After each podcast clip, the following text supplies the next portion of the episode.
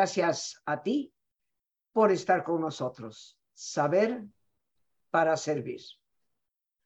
Hoy es jueves, queridos amigos, y bueno, el pasado jueves 15 de septiembre, pues hablábamos de cosas de nuestro país, pero hoy en jueves de cultura, la monarquía inglesa. Hace muy poco falleció la reina Isabel II, la más longeva en el reinado en Gran Bretaña, en el Reino Unido.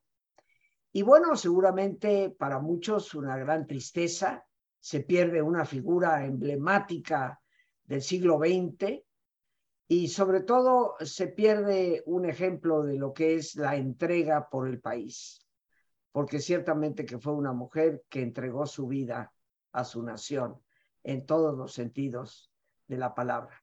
Pero más que hablar tan solo de la reina Isabel II, hoy platicaremos sobre la historia de la monarquía inglesa, eh, posiblemente la que, la que más tradiciones ha acumulado a lo largo de la historia y la que sigue siendo en la actualidad la más emblemática de lo que significa una, una monarquía. Nos acompaña el maestro Juan Carlos Esparza, experto en la historia, y le agradecemos enormemente su buena disposición para platicarnos de este tema.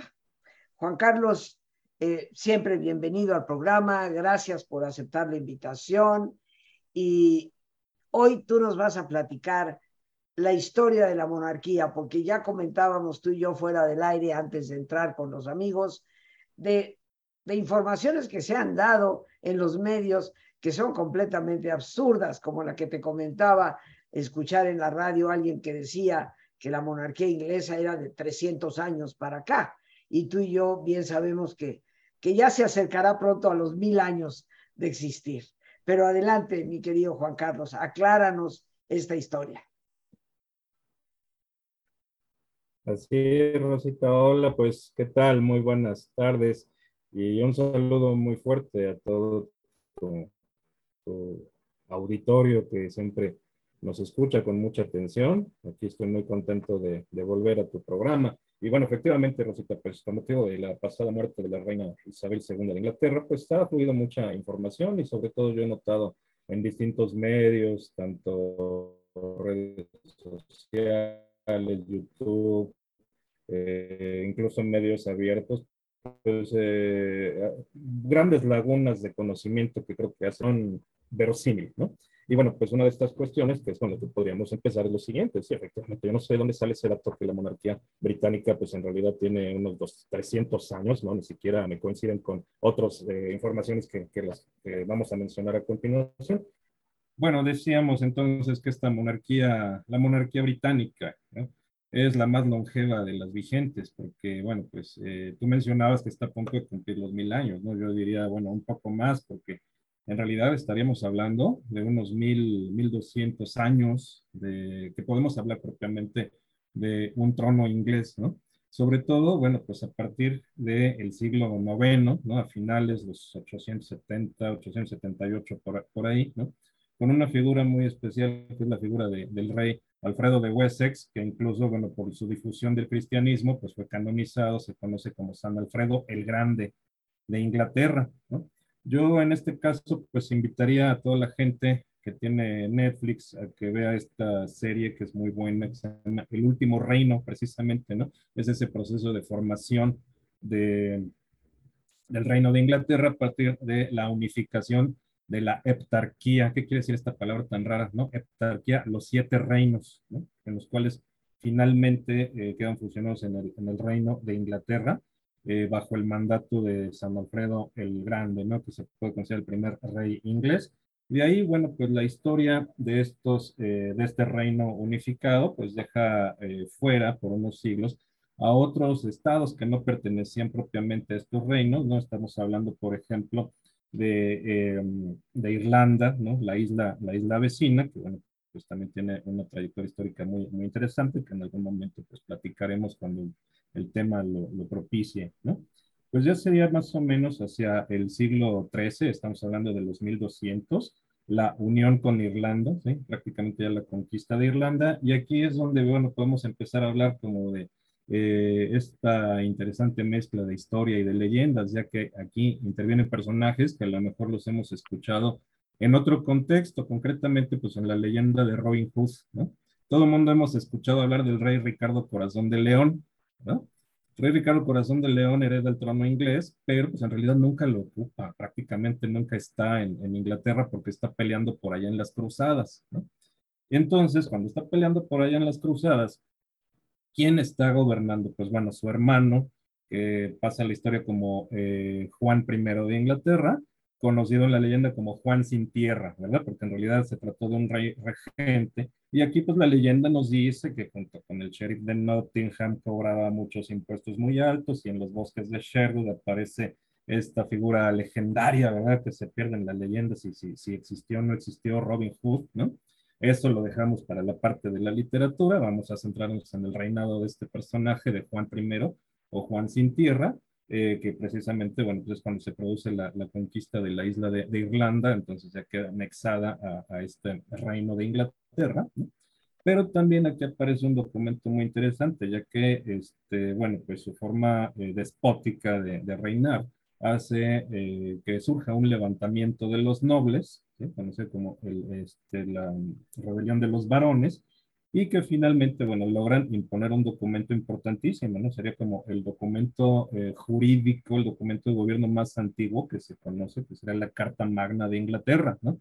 Eh, más o menos es contemporáneo en el Reino de Castilla a las siete partidas de Alfonso X, el sabio, ¿no? Entonces están como en paralelo, no tengo en este momento el dato de cuál fue primero, cuál fue después, pero es el mismo siglo, ¿no? Los 1200, en los cuales también hay este, formas jurídicas para, para ir eh, llevando la construcción de un, de un Estado-nación. Entonces, bueno, pues esa es la aportación que da este personaje, Juan, Juan Sin Tierra, ¿verdad? Que lo conocemos más por Robin Hood, ¿verdad? Que por, este, que por la misma historia política. Pero bueno, ya tenemos ahí un primer documento de moderación del poder, ¿no? Eh, no es el fin del absolutismo, al contrario, ¿no? Este, más bien, este documento otorga eh, facultades, derechos a, eh, a, la nobleza, ¿sí? Pero todavía no podemos hablar de textos que hablen de división de poderes y del pueblo, no, eso todavía ni se, ni se menciona, faltará mucho para eso, ¿no?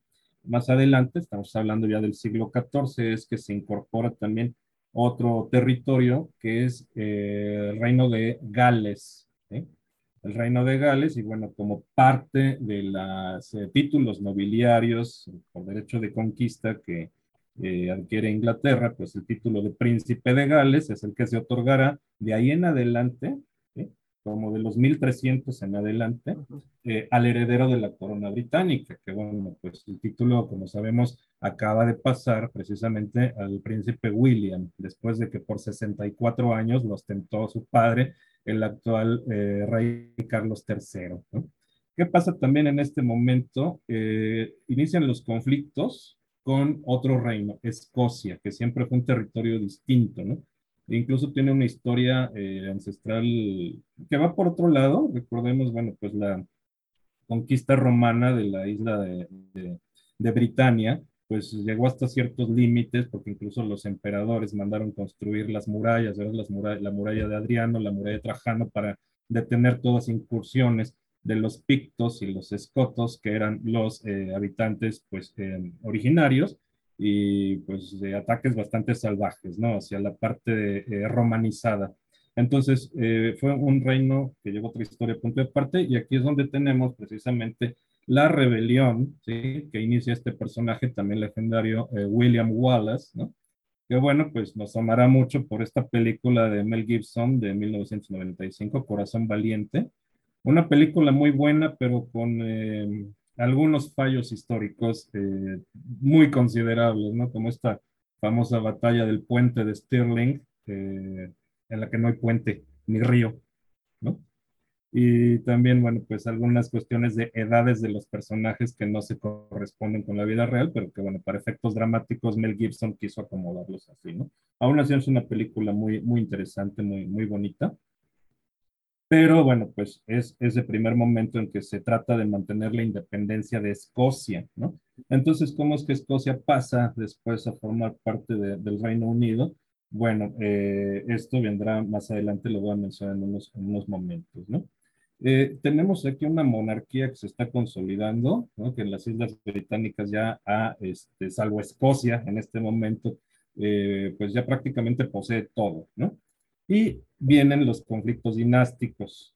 Vamos a tener ya en el siglo XV, en los años 1400, este evento que se llama la Guerra de las Dos Rosas.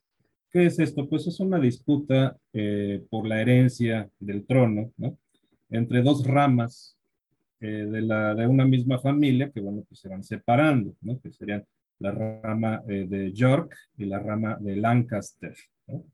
Eh, se llama la Guerra de las Dos Rosas porque cada uno tenía en su emblema una rosa de un color distinto, ¿no? Los Lancaster tenían la rosa roja, los York tenían en su emblema la rosa blanca. ahora, ya que pues he mencionado así algunas, algunas películas, ¿no? Es imprescindible cuando se habla ya hoy en día. Como de unos 10, 11 años para acá, cuando hablamos de la Guerra de las Dos Rosas, puedes mencionar esta serie enorme que fue Juego de Tronos, que toda esta lucha, claro, en un mundo de fantasía, eh, fue inspirada en la Guerra de las Dos Rosas. Por eso, ¿qué pasa con Juego de Tronos? Pues que tenemos que la familia Lancaster, pues es la familia Lannister, y la familia York es la familia Stark. Mira porque el autor George R. R. Martin, pues, este, pues es fanático de la historia inglesa. ¿no? Entonces, bueno, pues es este, una muy buena forma para las personas que quieran conocer más de historia británica, pues eh, empezar haciendo los paralelismos con, con, esta serie de Juego de Tronos que, bueno, fue un exitazo. Este, bueno, hasta su terrible última temporada, ¿verdad? Que decepciona a todo el mundo. Pero bueno, eh, entonces ahí está, ahí está la famosa guerra de las dos rosas, de las cuales, bueno, pues eh, prácticamente eh, un, descendiente, Enrique Tudor, que pues era descendiente de las dos familias, es el que pone fin, inicia una nueva dinastía, la dinastía Tudor, y en su emblema fusiona las dos rosas, la rosa Tudor, que tiene pues este, tanto la, la roja como la blanca, ¿no? Ahí estamos hablando de, de, un periodo ya de, de, pacificación de Inglaterra, que es lo que se pretende, pero también de introducción a la, a la era moderna, ¿no? Es Enrique VII, así, así es eh, su nombre ya real, eh, pues quien introduce Inglaterra al Renacimiento. Aquí tenemos un dato muy interesante, porque el heredero eh, era el príncipe Arturo, pero hay un problema, ¿no? Parece una especie como de designio divino. No puede existir un rey Arturo en Inglaterra, porque el único Arturo, pues, es aquel legendario personaje, ¿no? Que también merece, este, pues, todo un programa, ¿no? Muy, muy interesante, que tiene una historia, este, muy digna de desglosar, que bueno. Entonces, ¿qué pasa? Pues ese príncipe Arturo, ¿verdad? Estaba casado con esta política de matrimonios que hicieron los reyes católicos, Fernando de, Fernando de Aragón y Isabel de Castilla, pues eh, acomodando a sus hijas en los tronos europeos, en este caso Catalina de Aragón. ¿Qué pasa? Arturo muere, ¿no? Eh, Arturo era menor, y entonces, pues bueno, para no devolver ni a la princesa ni a la dote que la acompañaba, que era millonaria, pues deciden casarla con el segundo hijo y en este caso ya tenemos un personaje terrible, terrible, que es Enrique VIII. ¿no? Enrique VIII finalmente, bueno, toma a la viuda de su propio hermano, ¿no? Esto le servirá como pretexto más adelante, aduciendo este, cuestiones bíblicas y teológicas para buscar una separación. Eh, aquí hay varios factores, ¿no? La separación que no se le autoriza, ¿no? Por parte del Papa Pablo III. Eh, pues en la, él en la búsqueda de dos cosas. Primero, pues tener un heredero varón, ¿sí? porque de los partos que había tenido Catalina, pues solo sobrevivió eh, María, que será María I, María Tudor. Y eh, pues no había un heredero varón. Y segundo, pues para irse corriendo ahí tras las faldas de, de Ana Bolena. Ahí recomiendo entonces a nuestro público echarle una mirada a una serie maravillosa que fue Los Tudor, que no sé por qué se llama Los Tudor, porque solo es la historia de Enrique, pero es muy, muy bueno. Entonces, bueno, pues para saltar un poquito ya de este, de este asunto, este, también con esta negativa a, a la nulidad matrimonial, pues él decide separar la iglesia, ¿no? Hacer la iglesia de Inglaterra, que él eh, denomina, eh, bueno, se, sigue eh, llamando, se sigue considerando como iglesia católica, apostólica, pero no romana, sino anglicana, ¿sí? Porque se asume, se asume como cabeza de la iglesia de Inglaterra, un título que todos los monarcas han seguido, pero de manera nominal, ¿Por qué? Porque en realidad no ejerce ningún poder religioso la monarquía inglesa, sino que ese poder está delegado al arzobispo de Canterbury hasta la fecha. Y bueno, pues es una iglesia que, que también, eh, bueno, guarda muchos parecidos eh, ceremoniales, litúrgicos con la iglesia católica, tiene algunas variantes, ¿no? Podemos, si hacemos un porcentaje, digo, a veces una, un, un, rito 90% eh, católico con un 10% de elementos protestantes eh, que se han ido sumando a lo largo de los, de los siglos, que también te digo, es un tema eh, muy interesante que merece cuestión, cuestión aparte, ¿no? Por parte de la Iglesia Católica, incluso hay por parte del, del, Papa Benedicto XVI, pues todo un, un, este, un documento, podremos decir un manual para los anglicanos que quieren volverse católicos. Incluso han habido eh, diáconos, sacerdotes anglicanos, que se han convertido al catolicismo y que, bueno, pues solo pasan por un cierto proceso de, de, adecuación teológica intelectual, ¿verdad? Pero no es, no es eh, algo muy difícil, ¿no? Una de los eh, nombres más evidentes, de, los personajes más ilustres, que incluso fue obispo anglicano y que pasa al catolicismo en el siglo XIX fue el, cardenal Newman, ¿no? gran teólogo, también muy, muy interesante. Fíjate, este tío bisabuelo de un gran amigo mío con su mismo nombre, John H. Newman, en Londres, un queridísimo amigo mío. Era su, es su pues sobrino bisnieto. Es pues una figura interesantísima, ¿no? Entonces, por eso vamos viendo ahí este, la, eh, el, parecido, el gran parecido que, todavía persiste, ¿no? Este, entre esta ritualidad, ¿no? Bueno, pues después de este siglo tan convulso, ¿no? De este reinado del Papa, eh, perdón, del Papa del rey Enrique VIII. Eh, Enrique VIII, ¿verdad? Pues el problema, que es una cuestión genética, eh, que no, por una cuestión genética eh, que no vamos a discutir aquí, pues él eh, tenía más, digamos, era más propenso a engendrar mujer que a engendrar varón en su descendencia. ¿no? Entonces esto va a ocasionar también que llegue la extinción de la dinastía Tudor, en el caso pues, de la última gobernante, su, la hija que tuvo con Ana Bolena, que es la reina Isabel I, ¿no? La primera eh, gran mujer, no es la primera reina, pero es la primera gran mujer que deja un legado, que deja su nombre en toda una época, conocemos la época isabelina, ¿no? Es la época de oro de, la, de las artes, de las letras. Tenemos ahí, por ejemplo, todo este gran teatro de eh, William Shakespeare, ¿no? de Christopher Marlowe, todas estas grandes obras solo pudieron darse durante el reinado de, Isabel, ¿no? La formación de, un imperio naval la reina más longeva hasta Isabel II. Hasta Isabel II, bueno, considerando también Victoria. Serían, Victoria serían, las, tres mujeres tres más, longevas. Isabel primera, Isabel Victoria, eh, Victoria e Isabel II. Y bueno, pues les digo, es también la época de formación de este gran imperio británico con, Isabel II, eterna enemiga del rey Felipe II eh, de España, por eso también fomenta mucho la actividad de los piratas, ¿no? Para asaltar los galeones españoles que venían con las riquezas de, de América, ¿no? Entonces, bueno, ¿qué pasa? Que ella muere eh, sin descendencia porque siempre mantuvo eh, su imagen como la reina virgen. Nunca se casó, nunca tuvo heredero.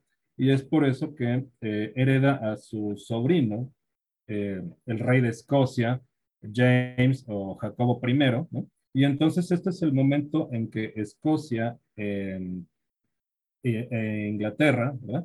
comparten la misma corona, pero no son todavía un solo estado, ¿no? Esto tendrá que venir más adelante hasta el acta de unión de 1707, que ya se considera pues todo el reino de la Gran Bretaña de, Inglaterra, Escocia e Irlanda, ¿no? Para este momento. Eso fue en 1707. Siete, ¿sí? Pero vámonos un poquito antes, porque hemos hablado de cómo se va pues, construyendo. yo creo que primero nos, primero nos vamos a nuestro ejercicio. Claro que sí. A nuestra relajación. Este, queridos amigos, hacemos este alto en el camino tan importante que es eh, relajarnos, tomarnos unos minutos para relajarnos. Así que, como siempre, te voy a pedir que te pongas cómodo y si te es posible hacer el alto completo, cerrar tus ojos y con tu ojos cerrados en una posición cómoda, toma conciencia de tu respiración, del entrar y el salir del aire en tu cuerpo. E imagina cómo al inhalar, así como llevas oxígeno a todas tus células, inhalas también serenidad para tu mente. Al exhalar, así como tu cuerpo se libera de toxinas, imagina cómo en ese aire que sale te liberas también de todas las presiones y todas las tensiones. Relájate bien. Y en una posición cómoda con tus ojos cerrados, toma conciencia de tu respiración. Del entrar y el salir del aire en tu cuerpo.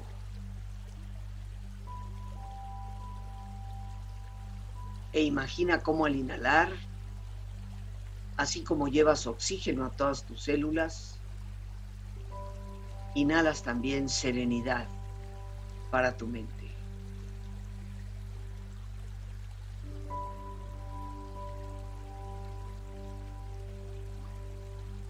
Al exhalar, así como tu cuerpo se libera de toxinas, imagina cómo en ese aire que sale también te liberas de todas las presiones y todas las tensiones.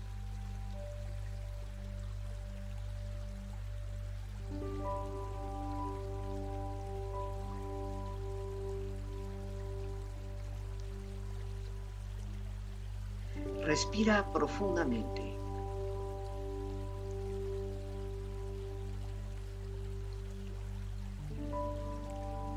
Y relaja tu cuero cabelludo. todos los músculos que cubren tu cabeza.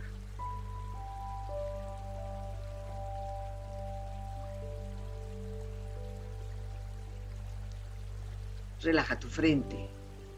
Siente la piel, la vibración de la piel que cubre tu frente.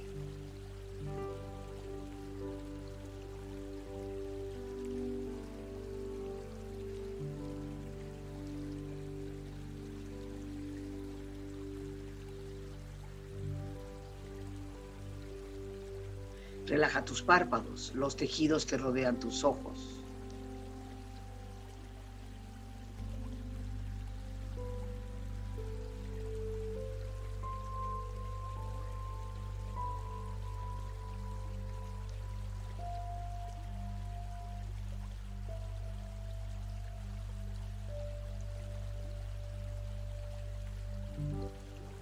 Relaja tus mejillas, toda la piel, todos los músculos que cubren tu cara.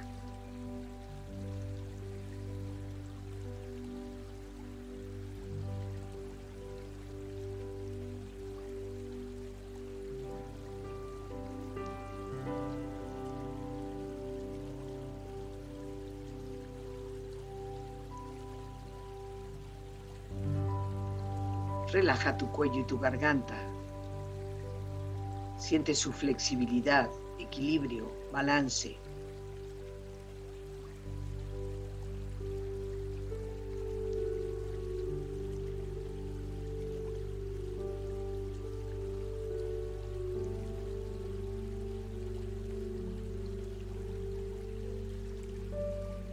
Relaja tus hombros, brazos y manos, así como tu espalda. Siente una agradable sensación que relaja todos los músculos en estas partes de tu cuerpo.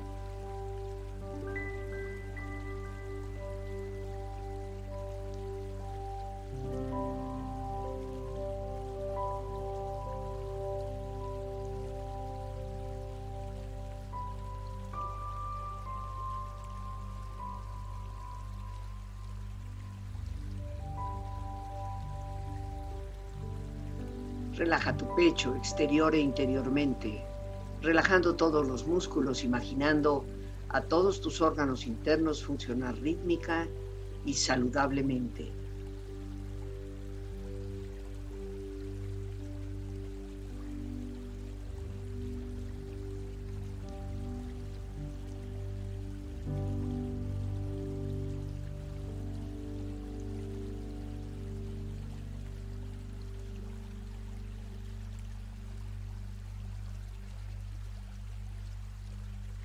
Relaja tu abdomen, exterior e interiormente, relajando todos los músculos, imaginando a todos tus órganos internos funcionar rítmica y saludablemente.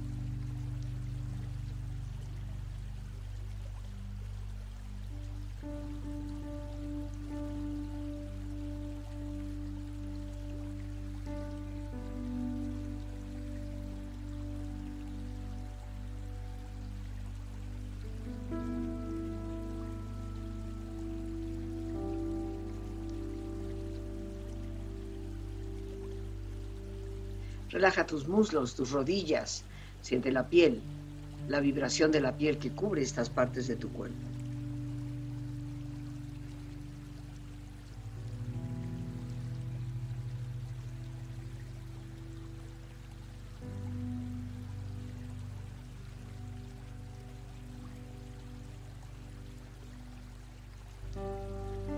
Relaja tus pantorrillas y tus pies.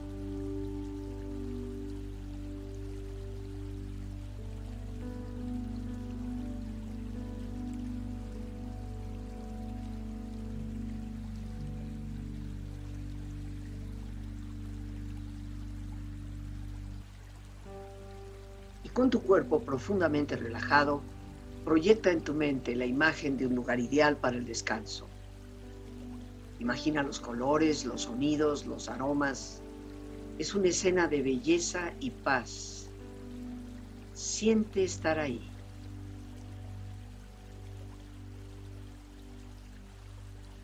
Con tu cuerpo relajado, tu mente serena, hoy reflexionamos en frases de William Shakespeare.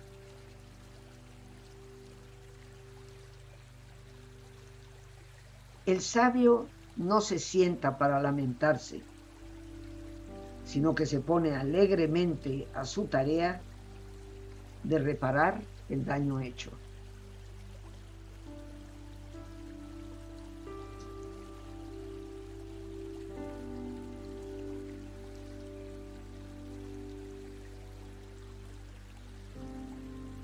Es más fácil y más sencillo obtener lo que se desea con una sonrisa que con la punta de la espada.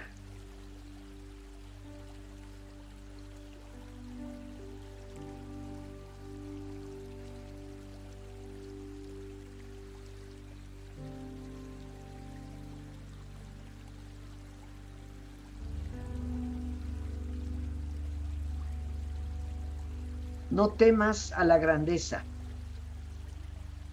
Algunos nacen grandes. Algunos logran grandeza. A algunos la grandeza les es impuesta. Y a otros la grandeza les queda grande.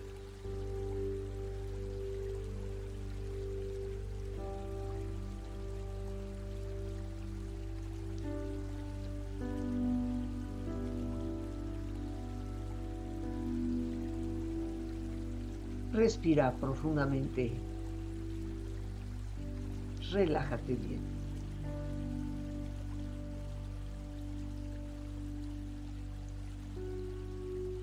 Y con esta experiencia empieza lentamente a estirarte, brazos, manos, piernas y pies, moviendo tu cuello, bostezando si lo deseas, haciendo que tu cuerpo retome su nivel de actividad habitual hasta lentamente abrir tus ojos. Ojos abiertos, bien despierto, muy a gusto, bien descansado y en perfecto estado de salud, sintiéndote mejor que antes.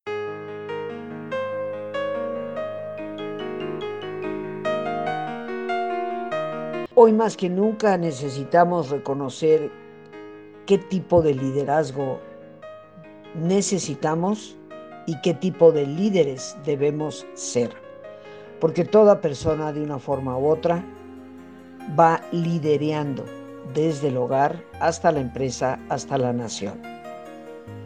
Espero que me acompañes en esta conferencia en línea enteramente gratuita el miércoles 28 de septiembre a las 7 de la tarde. Liderazgo interior, lo que verdaderamente necesitamos para poder conducirnos y conducir. El teléfono para informes 55 37 32 91 04. Por ese medio también puedes enviar mensajes vía WhatsApp, vía Telegram o Signal. Con todo gusto estaremos recibiendo tu mensaje, tu comunicación y dando respuesta a ello. 55 37 32 9104. No te pierdas esta oportunidad. Conferencia en línea enteramente gratuita. Aquí estamos, queridos amigos, regresamos con nuestro invitado, el maestro Juan Carlos Esparza. Y bueno, mi querido Juan Carlos, definitivamente eh, tú y yo somos demasiado ambiciosos, pensando que en un programa vamos a recorrer la monarquía inglesa. Eh, estamos apenas en la época del Renacimiento con Isabel I y eventualmente al, no tener ella descendencia, pues le va a pasar el trono a su sobrino eh, Jaime, Jaime I, James, ¿no? Pero eh, antes de seguir con la historia, que no nos va a permitir abarcarla toda hasta la actualidad y la reina que ha recién fallecido, sí danos tus datos, por favor, cómo las personas pueden contactarse contigo con las actividades que desempeñas. Sé que Lore inmediatamente pondrá todo también por escrito ahí al calce de nuestra imagen. Gracias, Rosita. Bueno, pues sí, yo los invito a seguir las actividades que realizamos en opusartis.com.mx, donde podrán ver pues eh, los cursos en línea que, impartimos, y, bueno, pues eh, mucha gente ha acudido a nosotros, hemos formado grupos muy, muy bonitos, muy interesantes, y bueno, pues tenemos cursos de historia, de arte, de religiones, de cultura en general para todos ustedes. Eh, pues la dirección donde pueden consultarnos es eh, www.opusartis.com.mx o al correo electrónico directamente opus.artis1 gmail.com.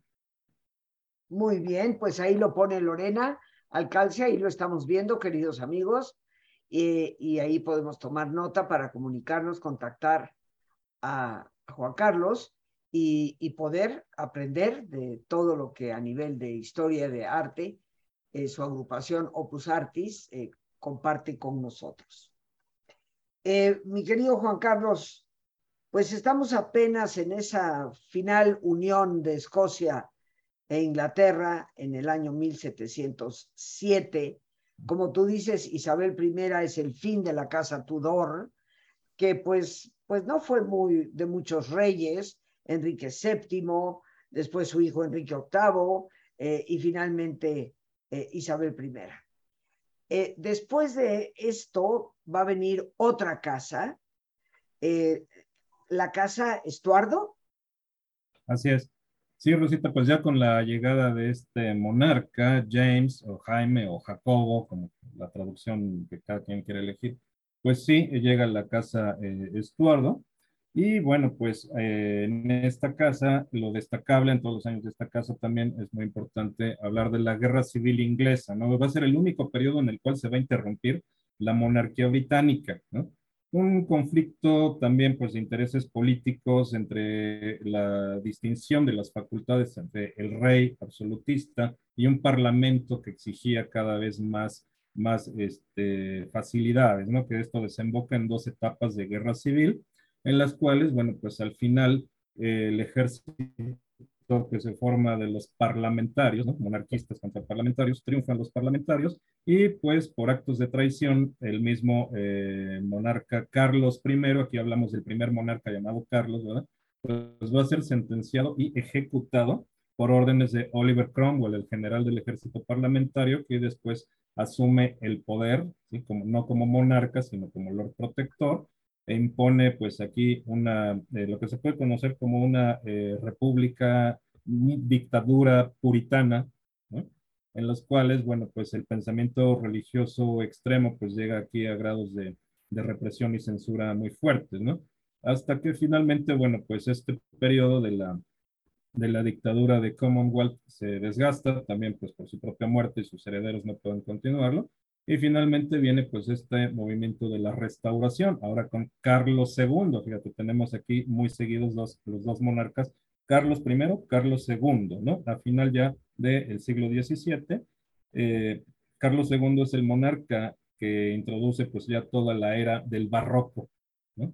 Las artes, ¿no? Todo lo que estaba prohibido en la dictadura puritana. Estamos hablando ya del siglo XVIII, ¿no? Entrado, eh, para entrar el XVIII el final del, 17. Y bueno, pues a partir de esto, mira, nos vamos un poquito más rápido. Vamos a hablar, este, nada más a mencionar de otras casas reinantes que por cuestiones de matrimonios, ¿verdad? Este, pues se fueron insertando en la, monarquía, ¿no? Entonces, bueno, pues tenemos ahí ya después de, de los Estuardo, eh, con el matrimonio con el rey de Holanda, ¿verdad? Que también va a participar como rey de, de Inglaterra, ¿verdad? La dinastía Orange. Más adelante, bueno, pues la, entran las dinastías alemanas, la Brunswick-Hanover, ¿no? que es a la que pertenece propiamente ya la reina Victoria. Y eh, pues con su matrimonio con el príncipe Alberto, bueno, pues sus descendientes cambian de apellido, se instaura la dinastía Sajonia-Coburgo-Gotha, la cual pues es la misma dinastía actual, la de Windsor, pero ¿cuándo sucede ese cambio? ¿Sabes qué? En 1917. Eh, Mira, estamos ya realmente con la reina Victoria. Eh, a mí me parecería que nos detuviéramos ahí, porque efectivamente, como sabemos, van a cambiar el nombre eh, a principios de siglo por razones de la guerra con Alemania, pero me parece muy interesante cómo es que surge la casa de Windsor simplemente por, pues por un cambio de, de, intereses, ya no están con los alemanes, entonces, pero creo que esto amerita otro programa por entero, porque estamos en, en franca dinastía Windsor, eh, con Isabel II, que fallece, y con Carlos III. Que dicho sea de paso, Juan Carlos, ya como un colofón curioso, me llama mucho la atención que siendo él el hijo primogénito, sabiendo la reina que sería el sucesor al trono, le hayan puesto de nombre Carlos, porque los dos Carlos que han habido eh, son personajes muy sui generis, uno de ellos pues colgado, asesinado eh, por la revuelta, eh, y el otro pues impuesto, pero un hombre sin pena ni gloria. Carlos II, pues podríamos decir es restaura, si tú quieres, la monarquía, pero no, no figura como un personaje eh, realmente importante, diría yo, eh, que haya dejado un legado eh, profundo, como lo dejó Isabel I, indudablemente. Sí, así es, pues ese es el, el, el, mérito, digamos, de, del Carlos anterior, de Carlos II. Sí. Y bueno, pues sí, la, se especulaba mucho por la elección del nombre, por los otros nombres que tenía Carlos, Jorge, Felipe. Eh, pero no, eh, lleva tantos años conocido como príncipe Carlos que bueno, pues lo lógico era seguir con, con el rey Carlos, ¿no?